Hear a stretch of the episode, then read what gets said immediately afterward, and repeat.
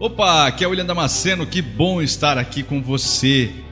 De forma diferente, né, em áudio, porque a gente já tem o costume de se encontrar e ensaiar juntos em vídeo. Mas agora nós estamos fazendo estudos em áudio. E esse estudo especificamente é sobre a instrução geral do missal romano. Uma instrução tão importante e que muitos de nós, cantores e instrumentistas, não conhecem. E olha que é acessível, hein? No missal mais próximo de você, nos, nas primeiras folhas, tem essa instrução completa. Todas essas dúvidas que a gente tem, as dúvidas mais comuns. Nossa, como que faz isso aqui? Como que vai? Que hora que canta? É, pode isso, pode aquilo. Nossa, olha, quando a gente conhece a instrução da igreja, o nosso olhar, nossa consciência muda. E se você pensa, ah, mas isso aí não tem nada a ver comigo que canta, que toca. Não, quem disse? Tudo que nós estamos conversando aqui nesse estudo é o que está em torno do nosso canto. Nosso canto não é único e exclusivo na celebração. Ele é um dos elementos. Então, quando a gente conhece o que tem em volta dele, facilita muito para a gente fazer boas escolhas e até mesmo boas trocas de cantos. Ao longo dos últimos podcasts, nós já refletimos os textos preliminares da instrução. Neste podcast, nós vamos direto para o capítulo 1, entre os artigos 16 e 26. Ao todo, a instrução tem 399 artigos, quase 400, ó, faltou só um. Essa instrução foi revisada em 2002 e eu estou passando com você o texto já revisado. Você que me acompanha pelo Spotify, vai me ouvindo, vamos conversando juntos. Eu quero você comigo aqui, aqui até o final, tá?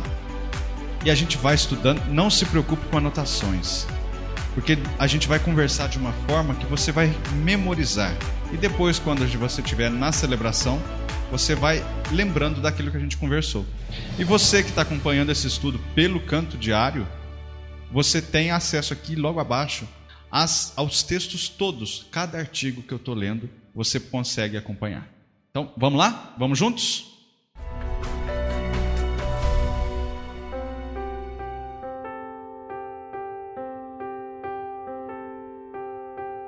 Instrução geral sobre o missal romano, capítulo 1. Nós vamos conversar agora sobre a importância e a dignidade da celebração eucarística. Olha que lindo isso, hein? Que coisa mais chique. Olha, não espere de mim algo muito aprofundado. Afinal de contas, nós vamos passar um tempo juntos a partir de agora estudando. Talvez você e na sua comunidade não tenha acesso à formação litúrgica, à formação da música. Então, nós vamos conversar aqui de leigo para leigo. Eu não sou teólogo, eu não sou um liturgista. Eu sou um leigo, curioso, que busca as orientações da igreja para executar o meu serviço da melhor forma possível algo que você também pode fazer. Mas se aí na sua comunidade não tem um livro do missal, se não tem uma, uma, um encontro presencial, uma reunião, uma formação, então nós vamos fazer isso aqui juntos. Eu gostaria que você aproveitasse esses próximos minutos de forma intensa.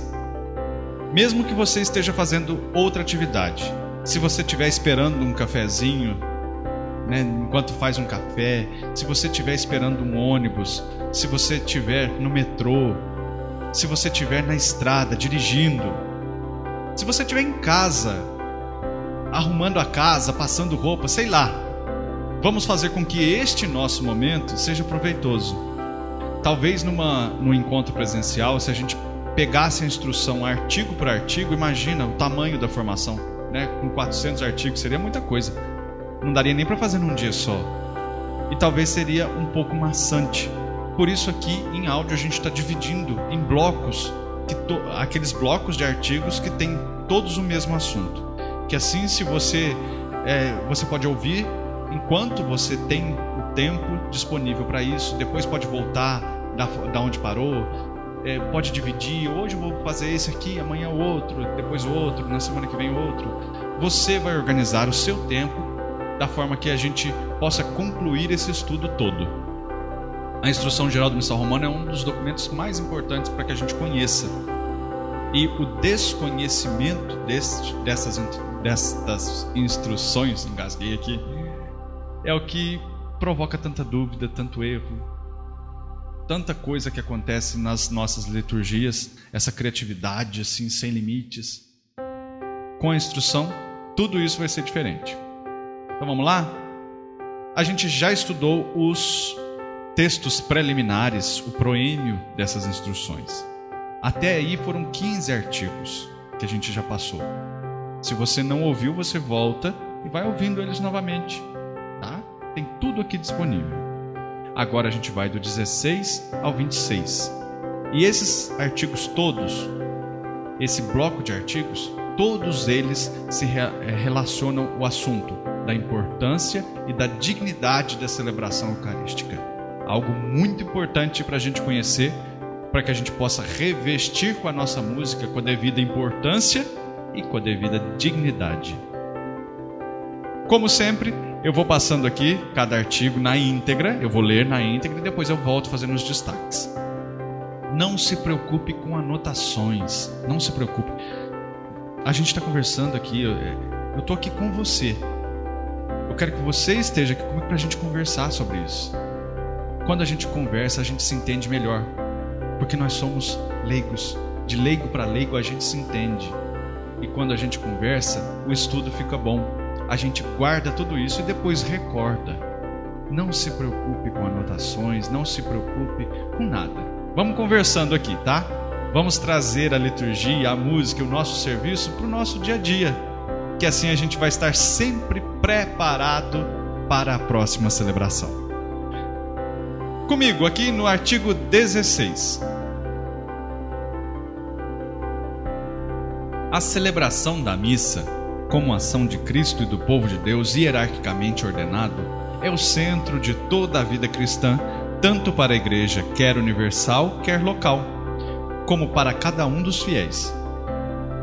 Nela culmina toda a ação pela qual Deus, em Cristo, santifica o mundo, bem como todo o culto pelo qual os homens, por meio de Cristo, Filho de Deus, no Espírito Santo, prestam adoração ao Pai. Nela se comemoram também ao longo do ano os mistérios da redenção, de tal forma que eles se tornam, de algum modo, presentes. Todas as outras ações sagradas e todas as obras da vida cristã com ela estão relacionadas, dela derivam e a ela se ordenam. Vamos aos destaques? A celebração da missa como ação de Cristo e do povo de Deus hierarquicamente ordenado hierarquicamente ordenado. Quer dizer que existe um graus de, vamos dizer, de importância, porque afinal de contas, se a ação é de Cristo e do povo, nós temos dois graus aí. Temos o grau de importância de Cristo e o grau de importância do povo. É claro que Cristo está um pouco acima de nós. Nós não estamos acima de Cristo. Ele está conosco, nós estamos com Ele, mas é Ele a ponte, Ele é o caminho que nos leva ao Pai. Então, Ele está num grau de importância superior. Quando a gente entende a natureza da celebração como o sacrifício de Cristo, então a coisa muda de história. Então já não é mais qualquer coisa, eu não posso celebrar de qualquer jeito. É a ação de Cristo, mas é também a ação do povo. Mas aqui o artigo deixa claro, hierarquicamente ordenado hierarquicamente, hierarquia. Sacrifício de Cristo, sacrifício do povo. É o centro de toda a vida cristã, tanto para a igreja, quer universal, quer local. É o centro da vida cristã. Liturgia é o centro da vida cristã. Quer universal, quer local. Universal, pensa no universo inteirinho. Pensa no, no, no ponto mais alto que a gente pode ter da nossa igreja católica. Qual é? A liturgia. Pensa no ponto mais alto, a culminância da vida espiritual da sua comunidade. É a liturgia. Para cada um de nós, a liturgia é o centro da nossa vida cristã. Quer celebrar o Cristo? Quer viver intensamente a sua fé? É a liturgia. Nela culmina toda a ação pela qual Deus em Cristo santifica o mundo bem como todo o culto pelo qual os homens, por meio de Cristo, Filho de Deus, no Espírito Santo, prestam adoração ao Pai. Vou repetir aqui parte por parte, porque essa frase é muito interessante.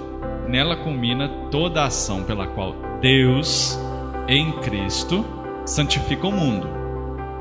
Deus em Cristo santifica o mundo, bem como todo culto pelo qual os homens, por meio de Cristo, Filho de Deus, no Espírito Santo, prestam adoração ao Pai. Não sei se você percebeu, existe um movimento duplo na liturgia que liga o céu e a terra. Deus em Cristo santifica o mundo e o mundo, por meio de Cristo, no Espírito, presta adoração ao Pai. Liturgia é esse diálogo, é essa via de mão dupla, essa conversa entre nós e Deus, Deus conosco, através de Cristo, em união com o Espírito Santo. A ação é do Espírito Santo. Lindo isso, né? Se a gente visualizar isso na nossa celebração, muda tudo, muda tudo. Continuando aqui, nela, na celebração, se comemoram também ao longo do ano os mistérios da redenção, de tal forma que eles se tornam de algum modo presentes. Ao longo do ano litúrgico inteiro, ao longo dos ciclos da liturgia, nós temos várias celebrações que vão lembrando mistérios da nossa redenção. Nós temos o Natal, a Páscoa, nós temos Pentecostes, Transfiguração do Senhor, Ascensão do Senhor, Corpus Christi. São tantos mistérios da vida do Cristo que nós celebramos e nós tornamos tudo isso presente no dia de hoje. Nós atualizamos esse mistério, nós comemoramos, comemorar. Me, comemorar, memorar, memória, fazer memória, lembrar, lembrar. Só que a gente não só lembra, ao celebrar a memória desses acontecimentos, nós realizamos esses, tudo isso no hoje da história. Nós atualizamos esse mistério para o hoje da nossa comunidade, para o hoje da nossa vida de fé. Por isso a gente lembra de tudo isso. Não foi em vão. Não foi nenhum acontecimento isolado, não foi à toa tudo o que aconteceu. Tudo isso faz parte de um projeto de Deus, tudo isso é ação do Espírito, tudo isso contribui para o projeto da nossa redenção. Lembrar disso nos faz estar conectados a todo esse mistério todas as outras ações sagradas e todas as obras da vida cristã, com ela, a liturgia, estão relacionadas, dela derivam e a ela se ordenam. Nas nossas comunidades, até mesmo no nosso, nos nossos grupos de cantos, a gente escuta muito, né? Nossa, se não fosse o nosso grupo, a igreja aqui da comunidade não seria assim. Se não fosse a minha pastoral, nossa, a igreja aqui não caminharia. Nossa, se não fosse o meu movimento, se não fosse a minha comunidade, se não fosse isso, se não fosse aquilo, como se o seu grupo, a sua pastoral, o seu movimento, a sua comunidade fosse o centro da vida cristã. E a gente já viu no começo desse artigo que não é. A liturgia é o centro. Dela derivam todas as outras obras. Catequese, por exemplo. Eu acredito que tem aí na sua comunidade. Se tem catequese, para que, que tem? Para formar a consciência cristã de cada indivíduo batizado para a recepção dos sacramentos e para a vida em comunidade, para que possa celebrar com dignidade os sagrados mistérios. Se a gente tem uma pastoral familiar que cuida, prepara o sacramento do matrimônio, onde um casal se une em sacramento, forma uma nova família que depois vai se encontrar na Eucaristia, vai viver a sua vida cristã no encontro semanal ou diário ou mensal, sei lá, né? depende da condição da comunidade. É na Eucaristia que as famílias se encontram, é na Eucaristia que os batizados se encontram, é na Eucaristia que os crismados vivem a sua fé, é na Eucaristia que os ordenados nos presidem, é na Eucaristia o centro da nossa vida cristã. Tudo concorre para lá e tudo se deriva de lá.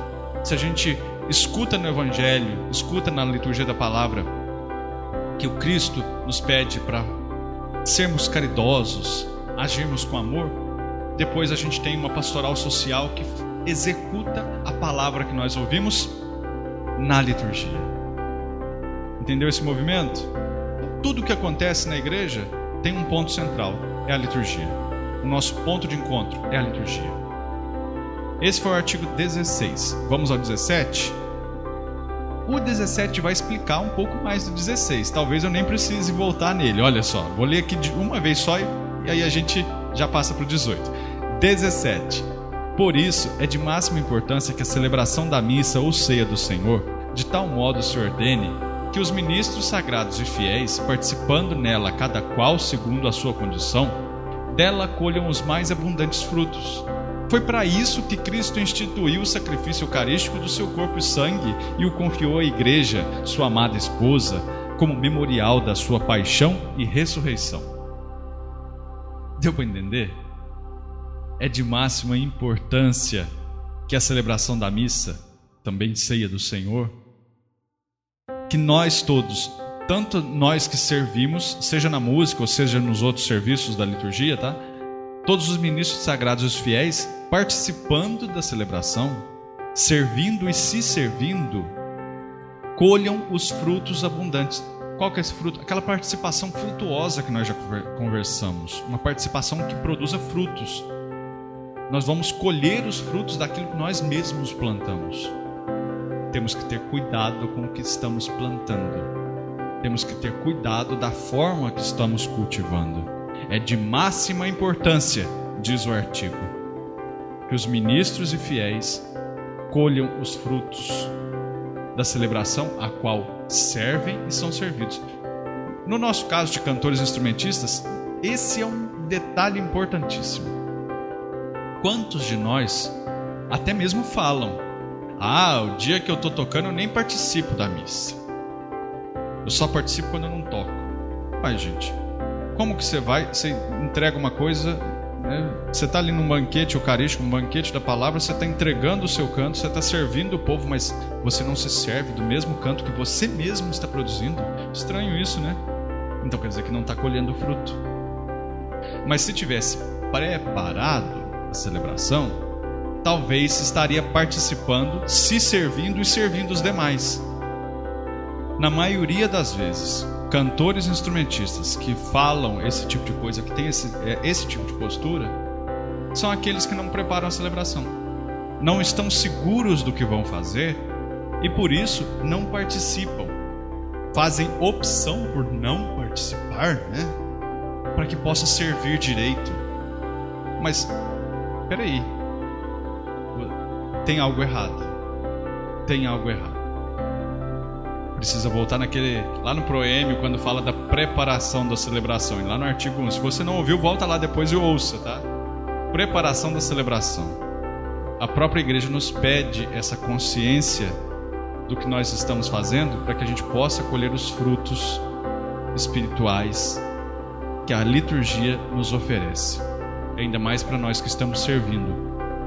Precisamos nós dar o exemplo e testemunho para os demais para que eles busquem esses frutos. Continuando aqui então, artigo 18. Tal finalidade só pode ser atingida se atentas à natureza e às circunstâncias peculiares de cada assembleia litúrgica, se ordenar toda a celebração de forma a conduzir os fiéis àquela participação consciente, ativa e plena de corpo e espírito, ardente de fé, esperança e caridade que a igreja deseja e a própria natureza da celebração reclama e que, por força do batismo, constitui direito e dever do povo cristão. Esse artigo 18 dá uma puxadinha de orelha na gente, completando o que a gente já estava conversando no artigo 17.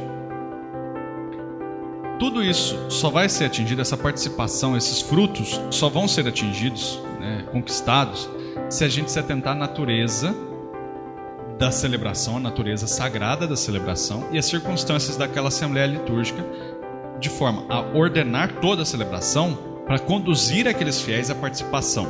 Presta atenção, a conduzir os fiéis à participação consciente, ativa, plena, de corpo e espírito, ardente de fé, esperança e caridade. Voltando tudo isso para o nosso caso né, de cantores instrumentistas, quantas e quantas vezes nós ali a gente fica num local às vezes de destaque, né, com microfones na nossa frente, às vezes é até um degrau de diferença da assembleia, né, deixa a gente um pouquinho mais alto. A gente não tem como negar, a gente chama a atenção do povo, né? E quantas vezes o povo olha pra gente e nós somos os primeiros que estamos lá conversando antes da celebração. Durante a celebração, toda vez que olha pra gente, a gente está distraído com folha, folheto, livro, a gente não está prestando atenção no mistério depois que a celebração termina, nós somos os primeiros a começar com a falação dentro da igreja, lá no nosso grupo de cantos. Então, olha, como que a gente vai conduzir uma participação consciente, ativa, plena, de corpo e espírito, ardente de fé, esperança e caridade, se nós somos os primeiros a fazer o contrário disso? Como que a gente vai conduzir o povo, conduzir o outro, se a gente não está fazendo isso? Isso se tratando do nosso testemunho, da nossa disciplina, da nossa postura. se a gente pensar no caso dos cantos, se você não preparou os cantos, se você não ensaiou, não está preparado, como você pretende cantar e ainda conduzir os outros na participação? O seu canto é um tapete por onde o Cristo vai passar. De que forma que você está desenrolando esse tapete? Está ficando tudo enrugado ali no chão, está ficando todo torto. Porque não está preparado. Você não se preparou. Você está armando uma pegadinha que você mesmo está caindo. Você mesmo está caindo nisso. Porque você não participa e ainda impede a participação dos outros. Artigo 19. Embora nem sempre se consiga uma presença e uma participação ativa dos fiéis que manifestem com toda clareza a natureza eclesial da celebração, a celebração eucarística tem sempre assegurada a sua eficácia e dignidade por ser ação de Cristo e da Igreja, em que o sacerdote realiza a sua principal função e atua sempre para a salvação do povo. Isso aqui quer dizer o seguinte: nem sempre nós vamos conseguir o ideal aquela participação ideal, aquela participação bonita, espirituosa, né? Nem sempre a gente vai conseguir fazer com que uma comunidade entenda a natureza da celebração, a natureza sagrada da celebração. Mas isso não vai tirar daquela celebração a sua eficácia e a sua dignidade. Porque como disse ali o, o artigo 16, né, no comecinho, a celebração é uma ação de Cristo e da igreja. Então, se a gente desqualificar a celebração por causa da igreja, automaticamente a gente desqualifica também Cristo. E isso não tem lógica. Não tem lógica. Então, a eficácia está garantida pela ação de Cristo. E quem está agindo em nome de Cristo ali naquele momento da celebração? O sacerdote. Então, por mais que nós, povo de Deus, a gente é um povo de cabeça dura e, né, e faz as coisas de qualquer jeito, né, sem entender o que está fazendo, por mais que a gente faça isso, o sacerdote ele vai ter a consciência suficiente para conduzir aquela celebração em nome de Cristo, agindo como na, na pessoa de Cristo, tornando Cristo presente para nos garantir a dignidade e a eficácia daquela celebração. Tanto que, olha só, esse mesmo artigo 19 conclui com o seguinte: recomenda-se aos sacerdotes que, sempre que possível, celebrem o sacrifício eucarístico diariamente. Diariamente. Porque, mesmo que a nossa comunidade não tenha consciência do que está celebrando, ele tem. Ele foi formado e ordenado para isso. É, esse, esse é o serviço dele. Esse é o ministério dele. Então por isso rezemos pelos nossos padres, porque eles carregam um fardo pesadíssimo no seu coração, na, nas suas costas, né? carregando uma paróquia, uma comunidade. Artigo 20. Lembrando que nós vamos até o 26, tá bom? Todos eles falando sobre a importância e a dignidade da celebração eucarística. E esse é o capítulo 1 da Instrução Geral do Missal Romano. Artigo 20. A celebração eucarística como toda a liturgia, realiza-se por meio de sinais sensíveis, pelos quais se alimenta, fortalece e exprime a fé. Para isso, deve haver o máximo cuidado em escolher e ordenar as formas e os elementos propostos pela Igreja, que, atendendo às circunstâncias das pessoas e lugares, mais intensamente favoreçam a participação ativa e plena, e mais eficazmente contribuam para o bem espiritual dos fiéis. Esse artigo 20 já vem chamar a nossa atenção. A celebração eucarística, como toda a liturgia, realiza-se por meio de sinais sensíveis. Sinais sensíveis. Essa, essa palavra, essa expressão, essas duas palavrinhas são as chaves aqui desse início da, do artigo 20. Sinais sensíveis. Sinais. Lembra de sinal de trânsito? Placas. Placas que são colocadas em determinados lugares e a gente enxerga aquele sinal, interpreta o que ele quer dizer e aí a gente executa uma ação. A liturgia também é cheia de sinais. E esses sinais sensíveis, sensíveis, quer dizer que eu vou sentir, vai mexer com o meu sentimento. A cada rito, a cada momento da celebração, é como se colocasse uma placa de trânsito na sua frente.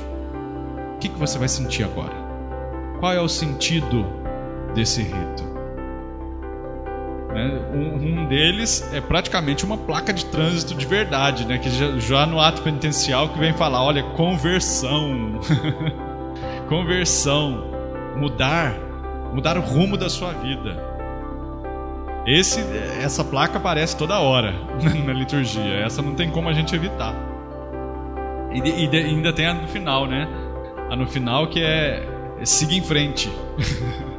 depois que a gente participa da liturgia, nós temos essa placa: siga em frente, vai, faz. Faz o que você tem de fazer, que eu te ensinei aqui. O Cristo fala isso pra gente na liturgia inteirinha. Vai lá e faz, siga em frente. Siga. O sinal tá verde para você. Sinais sensíveis. Lembre do trânsito. E você vai entender vários sinais que aparecem na liturgia, que vão mexer com a sua sensibilidade, com os seus sentimentos. Por isso, esses sinais sensíveis, pelos quais nós nos alimentamos, fortalecemos e expressamos a nossa fé. Para isso que são esses sinais. Para isso deve haver o máximo cuidado. O máximo cuidado.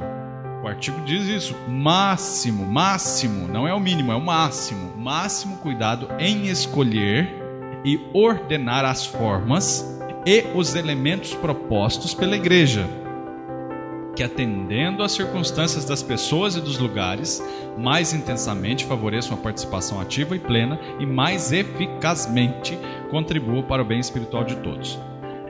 Escolher e ordenar as formas e os elementos. Toda hora eu estou falando aqui, né, que o nosso canto é um dos elementos que compõem a liturgia, um dos elementos.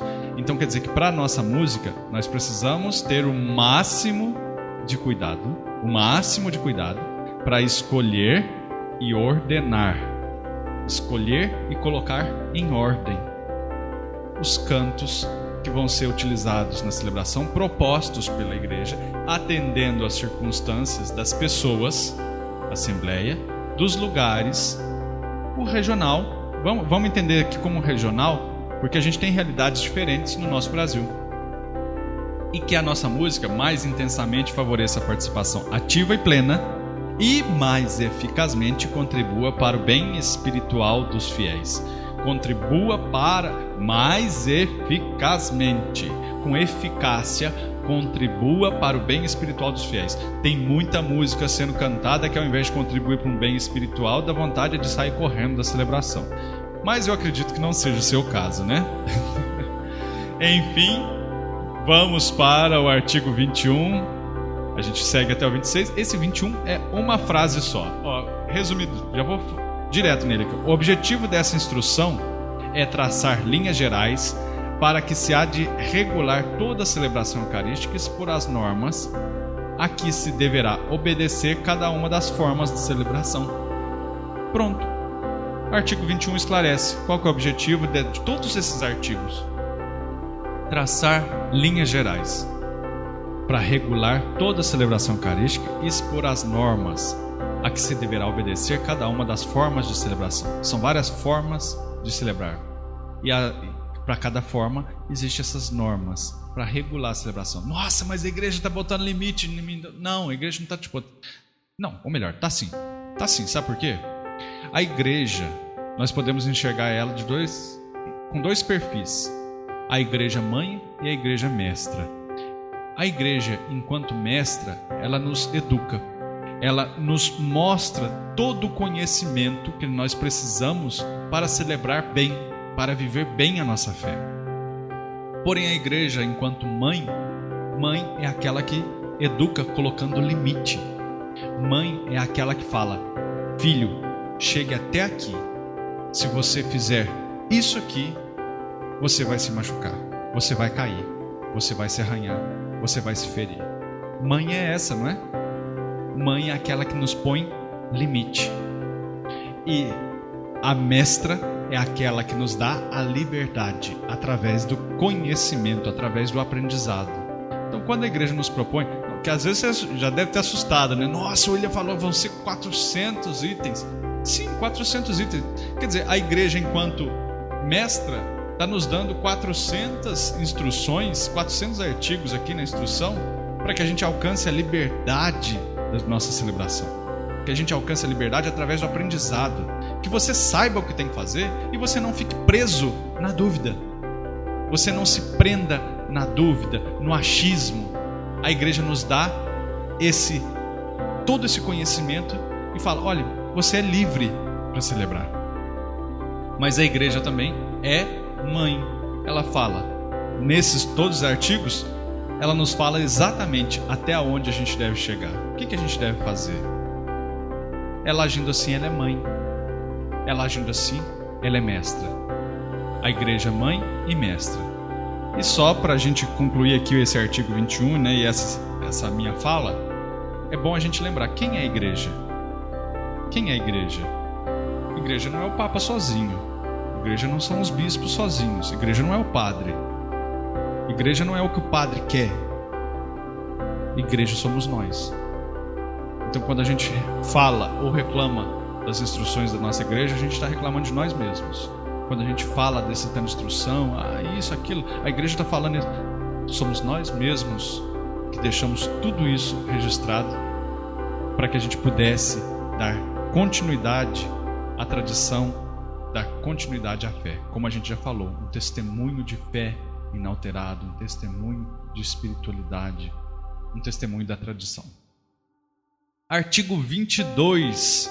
Vamos lá? Estamos quase acabando. Esse capítulo 1. Artigo 22. A celebração eucarística é da maior importância para a igreja particular o bispo diocesano, como primeiro dispensador dos mistérios de Deus na igreja particular que lhe é confiada, é o moderador, o promotor, o guardião de toda a vida litúrgica. Nas celebrações por ele presididas, principalmente na celebração eucarística com a participação do presbitério, dos diáconos e do povo, manifesta-se o mistério da igreja. Essa celebração da missa deve, pois, ser exemplar para toda a diocese. Por isso, ele, o bispo, deve procurar que os presbíteros, diáconos e fiéis leigos compreendam sempre profundamente o genuíno sentido dos ritos e textos litúrgicos, e desse modo sejam levados à celebração ativa e frutuosa da Eucaristia. Nesse mesmo sentido, deve procurar que cresça a dignidade das mesmas celebrações, para a promoção da qual muito contribui a beleza dos lugares sagrados, da música e da arte. Vamos resumir esse artigo que é grandão, hein? Mas eu acho que você já entendeu onde esse artigo quis chegar, né? O bispo diocesano, ele é o guardião da liturgia de uma diocese. Ele é o dispensador, o promotor, o moderador da liturgia de uma diocese, de uma igreja particular. Então, nas celebrações presididas por ele, elas precisam ser exemplares, porque aquilo que a gente aprende ali, aquela cena do bispo com os padres da diocese, às vezes quando ele vai fazer uma visita pastoral, por exemplo, reúne ali os padres daquela região com o seu bispo, mais o povo, aquela missa promove a unidade da nossa igreja. Nessas, nessas celebrações, e especialmente aquela missa da, do Crisma, que acontece nas paróquias, né, na Semana Santa, para consagrar o óleo do Crisma, os santos óleos. Nessa missa a gente enxerga a perfeita unidade da diocese na celebração. essa celebração, ela é exemplar. Essa celebração nos leva a perceber o sentido da igreja, nos leva a ser mais igreja. E essas celebrações servem para a gente de exemplo e por isso devem ser bem preparadas no lugar sagrado, na música, em todas as artes envolvidas. Cuidado aí na sua comunidade, hein? Se você é responsável por essas missas com bispo, olha, capricha aí nos cantos, tá? Não canta qualquer coisa, não. E siga a orientação do seu bispo. Se o seu bispo falar alguma coisa, olha, vamos trocar isso aqui, vamos fazer isso aqui, é porque ele é o, é o guardião da liturgia. Se ele te fala alguma coisa, é porque ele quer te ensinar. Artigo 23. Esse também é bem curtinho, olha. Para que a celebração esteja mais plenamente de acordo com a letra e o espírito da Sagrada Liturgia, e para que possa aumentar a sua eficácia pastoral, expõe-se nessa instrução geral e no ordinário da missa alguns ajustamentos e adaptações. Para que a celebração esteja mais plenamente de acordo com a letra e o espírito da Sagrada Liturgia, essa letra é com a palavra de Deus para que a gente caminhe mais de acordo com a palavra e com o Espírito Sagrado, alguns ajustes e adaptações podem ser feitos. Onde pode ter um ajuste, onde pode ter algo diferente, a própria liturgia nos fala. Então eu não preciso criar nada. Eu só preciso entender onde a igreja me permite alguma adaptação ou algum ajuste. E, e aí, olha que interessante. Você vai ver aqui nesse nosso estudo nos próximos artigos, nos próximos capítulos, que a própria liturgia já nos indica quais são os ajustes, quais são as adaptações, quais são os momentos que você vai precisar utilizar isso, como que você vai utilizar isso. Pronto. Então não precisa criatividade. Tá? Essas coisas que a gente vê viralizar na internet né, e acaba ridicularizando a nossa sagrada liturgia é por falta de conhecer qual momento cabe um ajuste ou uma adaptação. A própria igreja já nos fala isso. E lembrando, a igreja é mãe e mestra, né? Artigo 24. Tais adaptações consistem muitas vezes na escolha de certos ritos e textos, como são os cantos, as leituras, as orações, as admonições e os gestos, de forma a corresponderem melhor à necessidade, à preparação e à capacidade dos participantes elas são da responsabilidade do sacerdote celebrante. Lembre-se, contudo, o sacerdote, que ele próprio é o servidor da sagrada liturgia e que não lhe é permitido, por sua livre iniciativa, acrescentar, suprimir ou mudar, seja o que for, na celebração da missa. Uh, hein? Vamos aos destaques? As adaptações e os ajustes que a gente citou agora há pouco, muitas vezes precisam, são pontuais, né? em certos ritos e textos. Assim como os cantos, as leituras, as orações e as motivações, os comentários e os gestos. Eles são ajustáveis e adaptáveis para corresponderem melhor às necessidades e a preparação e a capacidade da Assembleia Celebrante. As necessidades, a preparação espiritual e a capacidade de entendimento da, da, dos participantes da Assembleia Celebrante. Só que essas adaptações não saem da nossa cabeça enquanto leigos. Da nossa, não. O artigo 24 diz isso. Todas essas adaptações são de responsabilidade do sacerdote celebrante ele é o presidente da celebração. Então, precisa ter o consentimento dele, que está nos presidindo. Lembre-se, oh, agora é interessante, lembre-se, contudo, o sacerdote, que ele próprio, ele também serve a Sagrada Liturgia, assim como nós. Assim como nós, cantores, instrumentistas, leitores, ministros da Eucaristia, coroinhas, acólitos, todos que estão ao redor do altar servem, incluindo o presidente. O presidente também é servidor da liturgia. E a igreja diz para o sacerdote que não lhe é permitido, por sua livre iniciativa, ele, por conta própria, acrescentar, cortar ou mudar, seja o que for da celebração da missa. Vou dar um exemplo. Então, de repente, o padre está lá e ele fala: Olha, eu tenho uma missa logo em seguida Então a gente não vai fazer nem a leitura nem o salmo, eu vou só proclamar o evangelho. Ele cortou por conta dele. Então ele precisaria olhar: será que eu poderia ter cortado? Dentro das atribuições dele, será que ele tinha o, poder para fazer isso? Não é só porque ele é presidente da celebração que ele tem poder e autonomia para fazer tudo. A própria igreja, que nos coloca limites e nos permite o conhecimento e a liberdade para celebrar, se isso cabe a nós, também cabe a ele enquanto presidente, porque todos nós estamos servindo a liturgia.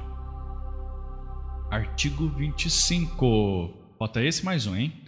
Além disso, no lugar respectivo do missal, vão indicadas algumas adaptações que, segundo a Constituição da Sagrada Liturgia, competem respectivamente ao bispo diocesano ou à conferência episcopal. Ou seja, olha, para você ver que nem tudo cabe só ao padre. Tem algumas adaptações que estão indicadas, que só pode ser adaptada, mas cabe ao bispo essa adaptação, ao bispo permitir. E quando não cabe só ao bispo diocesano, cabe à conferência episcopal. Aqui no caso do Brasil é a CNBB. Quer dizer que os bispos todos precisam concordar com essa adaptação para que se realize. São níveis hierárquicos. Lembra que a gente falou ali em cima? Cristo é a cabeça, nós somos os membros. Mas entre nós membros também existe uma hierarquia. Tem a presidência da celebração, que tem autonomia, mas nem tanto, porque é uma é presidente, mas é servidor. É autônomo, mas é servidor. Nós não podemos esquecer nenhum grau de hierarquia da, da liturgia, nenhum grau. Todos são servidores. Nós precisamos ter essa consciência. Nós estamos servindo. Todos nós estamos a serviço. Porque foi assim que o Cristo nos pediu. Para concluir aqui a importância e a dignidade da celebração eucarística, artigo 26, no que se refere às variações e adaptações mais profundas relativas às tradições e à índole dos povos e das regiões, quando for necessário introduzi-las, de acordo com o artigo 40 da Constituição sobre a Sagrada Liturgia, observe-se o que se expõe na instrução, a liturgia romana e a enculturação, e mais adiante nos números 395 e 399. Ou seja, ah, vamos fazer aqui, porque o nosso povo tem o costume de fazer isso. Aí nós vamos inserir. Que a gente tem o costume de inserir na liturgia tudo aquilo que é da cultura do povo. Mas nem sempre a cultura é uma cultura que nasceu na liturgia. São costumes locais, coisas muito particularizadas. Isso sempre aparece em festas de padroeiro, em novenas, né, nesse tipo de situação. Ah, aqui a gente tem o costume de fazer isso. E acaba inserindo isso dentro da liturgia às vezes até retira elementos essenciais da liturgia para se colocar aquilo que é próprio da cultura. Só que para esse tipo de adaptação, que é considerada mais profunda, a igreja nos recomenda que se observe outros documentos. Um deles se chama a liturgia romana e a inculturação. E também no finalzinho dessas nossas instruções, né, entre os números 395 e 399, que também vai falar um pouquinho dessas é, dessas, desses elementos que são incorporados na liturgia, nessas adaptações que são profundas. Enfim, e aí, para você, como é que está sendo? Muito bom estar tá aqui com você, relendo essas instruções, que assim também eu vou me recordando delas todas. Eu já tinha lido, mas agora ler com você é diferente. Uma coisa foi quando eu peguei o, as instruções e estava simplesmente lendo uma a uma para mim no passado mas agora poder ler e comentar com você é diferente, é mais gostoso. Eu espero que esteja sendo proveitoso aí para você também. Eu sei que os áudios acabam ficando um pouco longos, né? Esse, por exemplo, já está indo aí para 45 minutos. Mas imagina aí na sua comunidade, quando que você teria às vezes uma formação de uma hora, de uma hora e pouquinho, para a gente ficar conversando e você ficar tão à vontade como você ficou? Você estava aí, né? Não sei o que você estava fazendo mas nós estávamos juntos. A minha satisfação é poder estar aí com você nesse estudo, para que a gente possa aprender mais e celebrar melhor. E que esses detalhes todos da liturgia, da música, do nosso serviço, que eles façam parte do nosso dia a dia. Que eles não sejam algo simplesmente que a gente faça na hora que a gente está lá na igreja, no improviso, na última hora. Não. Se a gente conhecer esse tipo de coisa, se isso fizer parte do nosso dia a dia, não tem erro. Lembrando que esse áudio fica aqui disponível no Spotify e no canto diário tem os textos todos que eu li. Cada um dos artigos tem o texto correspondente, está tudo organizadinho lá no canto diário. Você pode olhar. E eu vou te esperar no próximo para a gente continuar. Tá? Que no próximo a gente já vai para o capítulo 2. Esse segundo capítulo, a gente já vai começar a ver mais elementos da celebração. A gente vai começando a caminhar, que a nossa caminhada é longa. Nós vamos até o artigo 399, comentando, conversando, sem essa preocupação, sem esse peso, porque nós não, nós não estamos sendo avaliados. Tá? Então não se preocupe. Eu vou te esperar então no próximo para a gente falar sobre a estrutura geral da celebração. Um grande abraço e tchau, tchau.